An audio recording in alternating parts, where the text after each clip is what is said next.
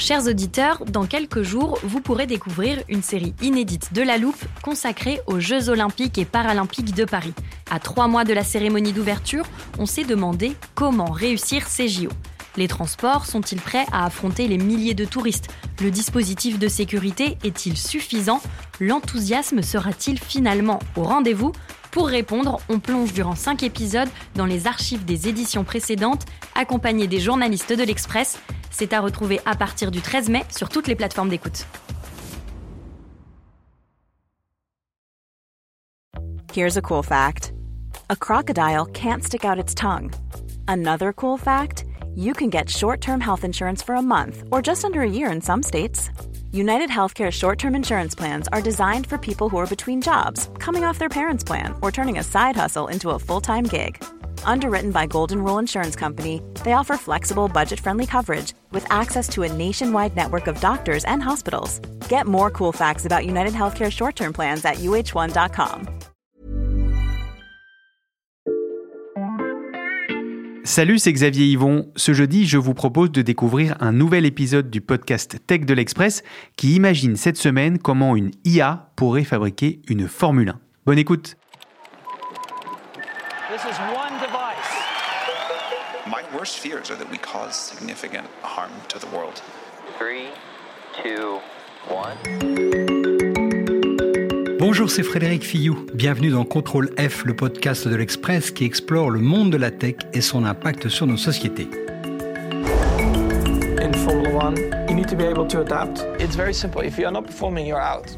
Lui, c'est Max Verstappen, double champion du monde de Formule 1, qui nous explique la nécessité de s'adapter. Si vous ne performez pas, vous êtes out. Ok, on a compris le concept. Bon, vous allez me demander ce que ces propos viennent faire dans un podcast sur le numérique. L'idée du sujet d'aujourd'hui m'est venue à la suite d'une discussion avec mon compère Christophe Tricot, spécialiste d'intelligence artificielle, et que vous avez déjà entendu dans un épisode précédent de Contrôle F. Il y a quelques jours, je l'ai assommé de questions en lui demandant pourquoi les grands modèles de langage, ceux qu'on appelle les LLM, pouvaient avoir des applications aussi variées que le design industriel, le droit ou la finance. C'est là où Christophe m'a parlé des grammaires. Pas de la grammaire linguistique, mais des grammaires qui sont selon lui autant de blocs constitutifs de notre environnement. Et je lui ai demandé de me citer des exemples concrets de l'application de ces grammaires. Dans cet épisode, on va parler de l'inspiration du vivant, ce qu'on appelle le biomimétisme, de l'imagination loufoque mais désinhibée qui peut naître des milliards de paramètres d'un grand modèle de langage, le tout appliqué, entre autres choses, à la Formule 1. Allez, attachez vos ceintures, c'est parti Moi, ce que je rêverais de faire, et c'est complètement accessible, c'est d'aller sur d'autres domaines où il y a des grammaires. Et en fait, Donne-nous on des exemples. On ne s'en rend pas forcément compte, mais la grammaire, elle est partout. La grammaire, au sens informatique du terme, calculabilité, c'est créer des choses qui répondent à une logique, au sens, bah, une grammaire, quoi. Oui, il y a un besoin, il y a un texte en français, il répond à une grammaire. D'accord. Une page web, elle répond à une grammaire qui est euh, le langage HTML. Mais c'est vrai aussi pour tout ce qui est création euh, industrielle. Un architecte, ses plans répondent à une grammaire. Un ingénieur qui conçoit euh, chez Airbus euh, des éléments euh, pour un avion, la production qu'il fait correspond à une grammaire. Reprenons l'exemple que tu m'avais donné tout à l'heure sur la Formule 1, sur la conception des Formule 1. Qu'est-ce que tu ferais concrètement Moi, avec si- tout ça si- si- Pour m'amuser, ce que je ferais bien, c'est par exemple se dire, OK, utilisons les LLM pour penser vraiment, mais vraiment en dehors de la boîte, pour avoir des innovations vraiment de rupture, comme le Fuzzberry l'a été dans le, saut en hauteur, c'est-à-dire comment je peux penser à un truc qui est complètement out of the box. Eh ben, je prendrais par exemple la Formule 1. J'entraînerais un LLM sur toutes les règles de Formule 1, qui sont finalement des contraintes. Je mettrais dans mon pré-prompting toutes les règles qui régissent le monde de la Formule 1, qui est en fait le cadre, qui est de dire euh, une voiture ne doit pas faire plus de telle dimension ou, ou je ne sais quoi d'autre. Peser tant, avoir telle contrainte aérodynamique, telle puissance, telle consommation, etc. D'accord On nourrit donc le Mais système LLM, tout ça. je oui. l'entraînerai sur tous les éléments industriels qui permettent de se déplacer. Tous les éléments pour lesquels on a des plans. Évidemment, toutes les voitures, mais pas que. Les avions, les fusées, les vélos, les trottinettes. euh, Et pourquoi pas Et pourquoi pas faire le plan euh, aussi des éléments biologiques pour faire du biomimétisme Dès l'instant où tu es capable d'exprimer quelque chose sous forme d'une grammaire, un ensemble d'éléments, euh, un langage. C'est-à-dire je fais une phrase, j'ai un élément, euh, quand ces éléments, je les assemble, ça, ça a un sens, etc. C'est le cas d'un texte. Tu vas les mettre sous quelle forme? Parce que si tu prends par exemple l'aérodynamique des oiseaux, les oiseaux ont quand même des millions d'années d'évolution au cours desquelles ils ont parfait leur, leur aérodynamique. Comment, très concrètement, tu peux intégrer ça pour que ce soit exploitable dans le design d'une Formule 1 J'irai au niveau de la euh, description. Je n'irai pas sur décrire le vol de l'oiseau, j'irai sur décrire, faire le plan en 3D dans un CATIA AutoCAD des ailes euh, CATIA AutoCAD, c'est des logiciels de, de, de modélisation, représentation de, de 3D, représentation 3D. qui eux reposent sur une grammaire qui est de dire j'ai une forme, euh, j'ai un certain nombre de caractéristiques et qui me fait le plan en 3D. Je le ferai pour tous les éléments vivants. Je ferai décrire euh, tous les êtres vivants, aquatiques, aériens, ce que tu veux, parce qu'en fait ils, ils correspondent à un plan. Je ferai la même chose pour tout ce qui est objets manufacturés, les voitures, euh, etc., etc. Puis je m'amuserai même à prendre les plans des jeux vidéo. Mhm. Pourquoi, pourquoi les plans des jeux Parce vidéo que déjà dans les jeux vidéo, tu as plein d'objets avec des formes farfelues qui se déplacent et tu as Oui. des plans. Et Mhm. donc finalement, tu dis, bah voilà, voilà mon corpus, j'ai plein d'exemples de choses qui se déplacent et j'ai euh, une description de ces objets. J'ai une description sur les formes, sur les propriétés, etc. Donc tu vas avoir des milliers de choses qui vont pas avoir la même hiérarchie. C'est-à-dire qu'il y en a qui vont être terriblement éloignées de ce que on peut arriver à faire ou ce dont on peut avoir besoin pour euh, designer une Formule 1 qui aille Ouais. plus vite que les autres. Et puis tu vas avoir d'autres d'autres éléments qui vont être beaucoup plus applicables.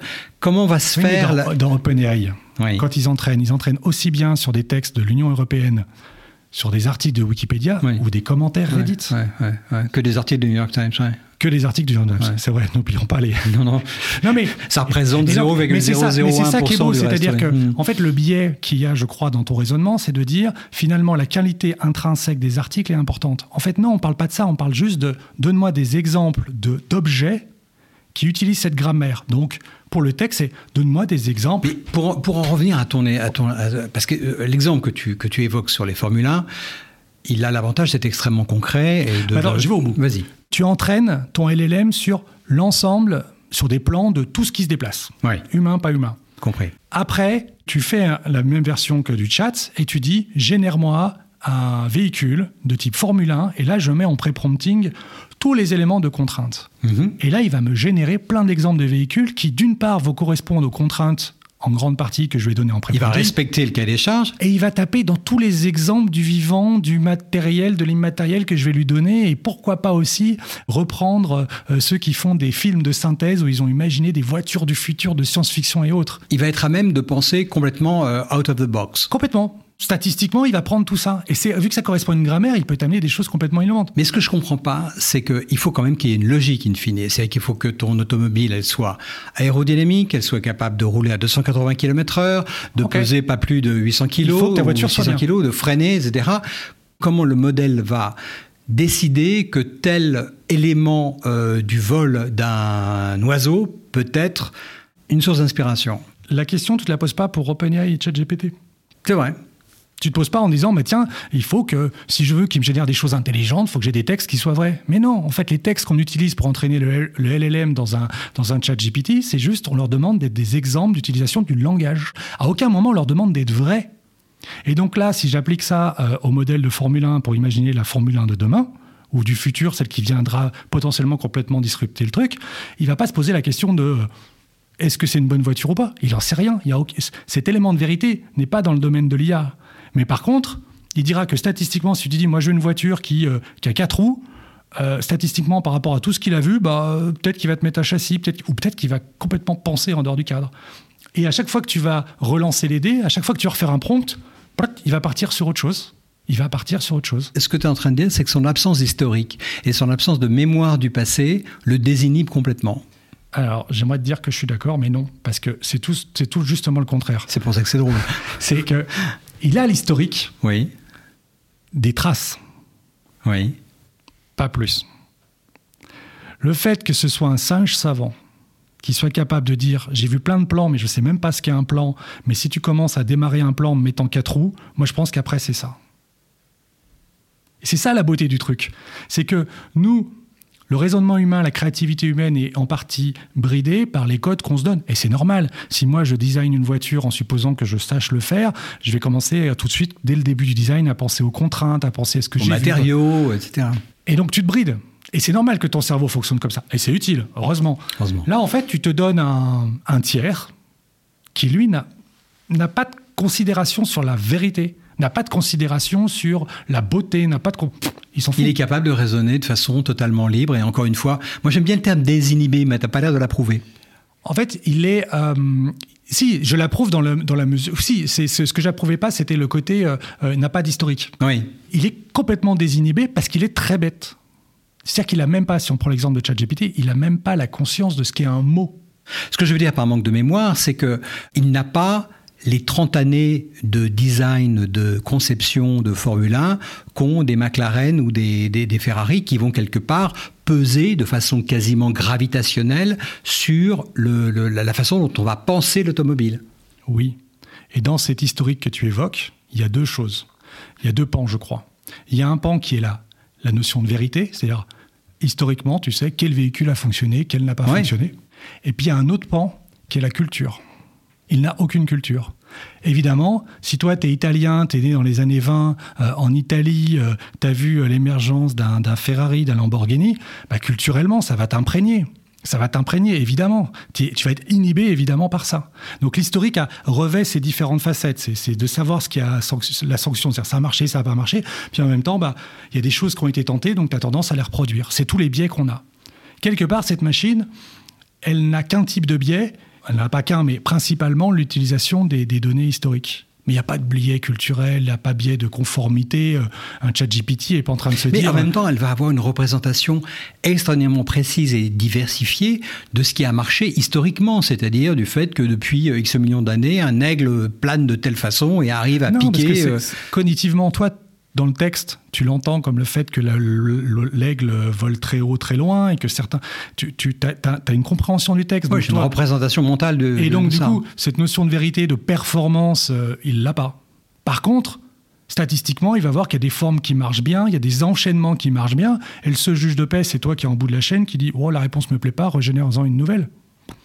Lui, ça lui fait pas mal. C'est-à-dire qu'il n'y a aucun attachement à, à ce qui est fait avant. Oui, il n'a pas d'ego, c'est le gros Il- avantage. Et en plus de ça, oui. il bosse 24 heures sur 24. Mais c'est, tellement essentiel. À la fois, tu me dis, ça permet de générer des choses qui ressemblent à quelque chose. Bah, ça va être, par exemple, euh, en architecture, ça va être euh, Frank Lloyd Wright ou bien Norman Foster ou des, des- des choses comme ça. En design de voiture, je connais pas les noms, mais enfin, on voit lesquels on Pininfarina ou je ne sais qui.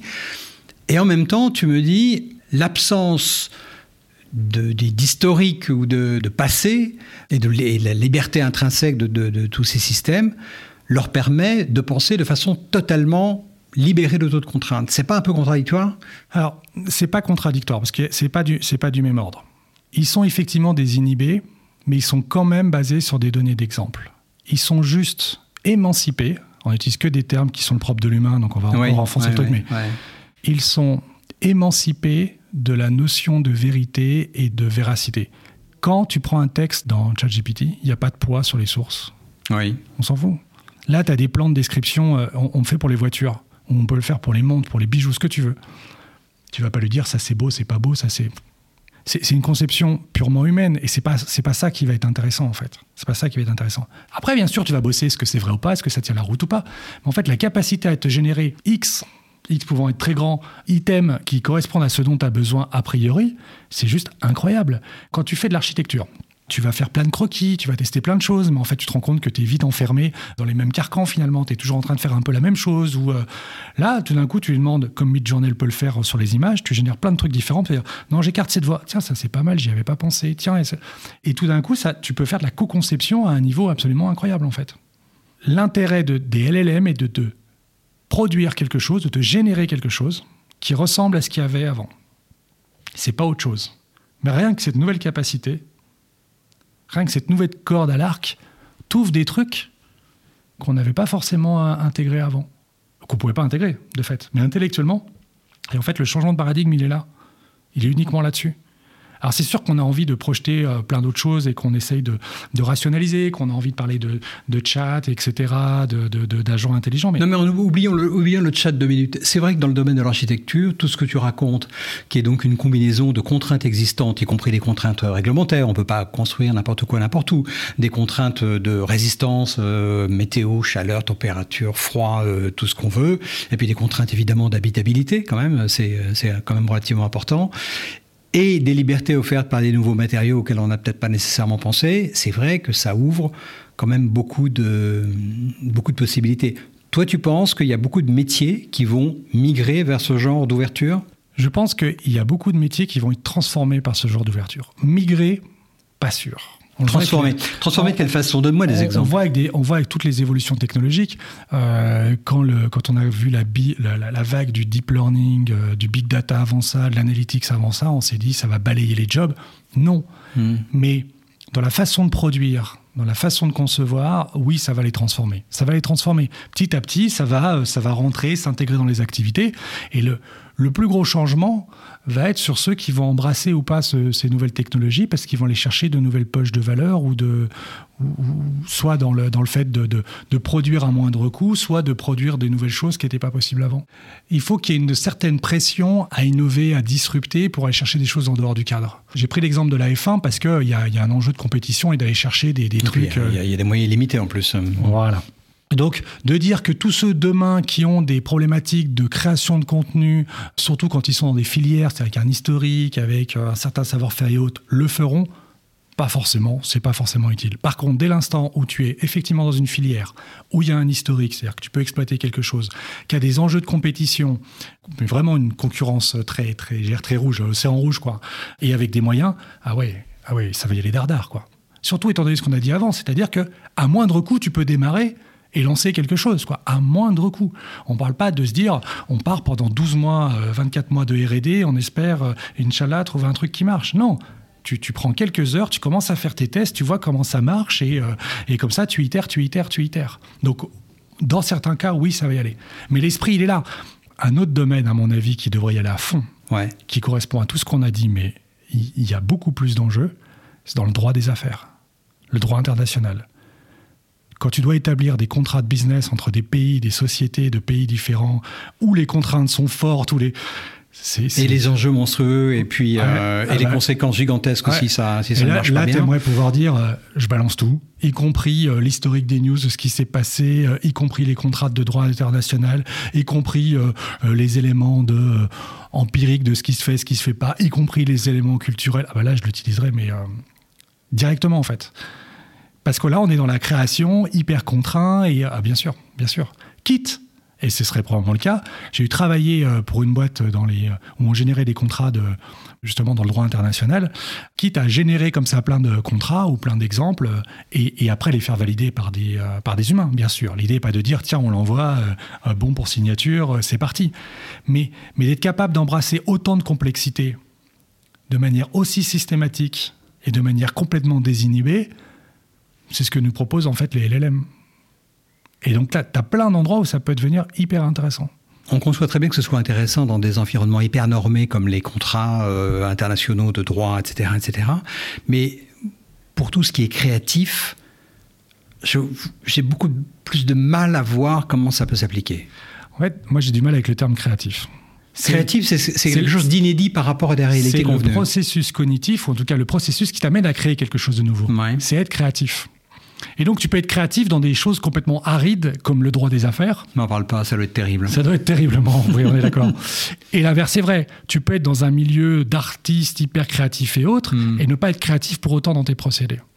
Et donc, la notion de créativité, c'est vraiment le propre de l'homme, c'est cette capacité à, à connecter les dots, c'est-à-dire connecter des choses qui n'étaient pas, c'est cette capacité. Bah, finalement, cette capacité à relier des choses qui ne devraient pas l'être, quand même, euh, les stats, elles le font super bien, euh, parce qu'elles aiment bien être très bêtes et très désinhibées, comme on l'a dit juste avant. Justement, on va regarder un exemple avec ce chercheur français qui s'appelle Sébastien Boubec, qui travaille pour Microsoft et qui démontre la capacité assez incroyable d'une euh, de ChatGPT-4, en l'occur- 4, version 4 en l'occurrence, de créer des choses de façon totalement inédite. Je voudrais qu'on réagisse par rapport à ça. So here is a, a simple puzzle that uh, we asked uh, GPT-4.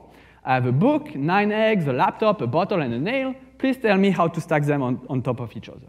Là, je résume la démonstration de Sébastien Boubec. Il a posé à GPT-4 un problème simple. Comment empiler des objets hétéroclites, neuf œufs, de poule, un ordinateur portable, un livre, une bouteille et un clou, de façon à ce que l'ensemble soit stable. Et la surprise, GPT-4 arrive avec une solution qu'un humain aurait certes pu trouver, mais qu'on n'attendait pas de la part d'un logiciel. Il va proposer de mettre le livre, l'objet le plus lourd, à la base de l'édifice, puis de répartir les neuf œufs de façon à ce qu'il puisse supporter le poids du laptop, lequel sera surmonté de la bouteille et enfin du clou.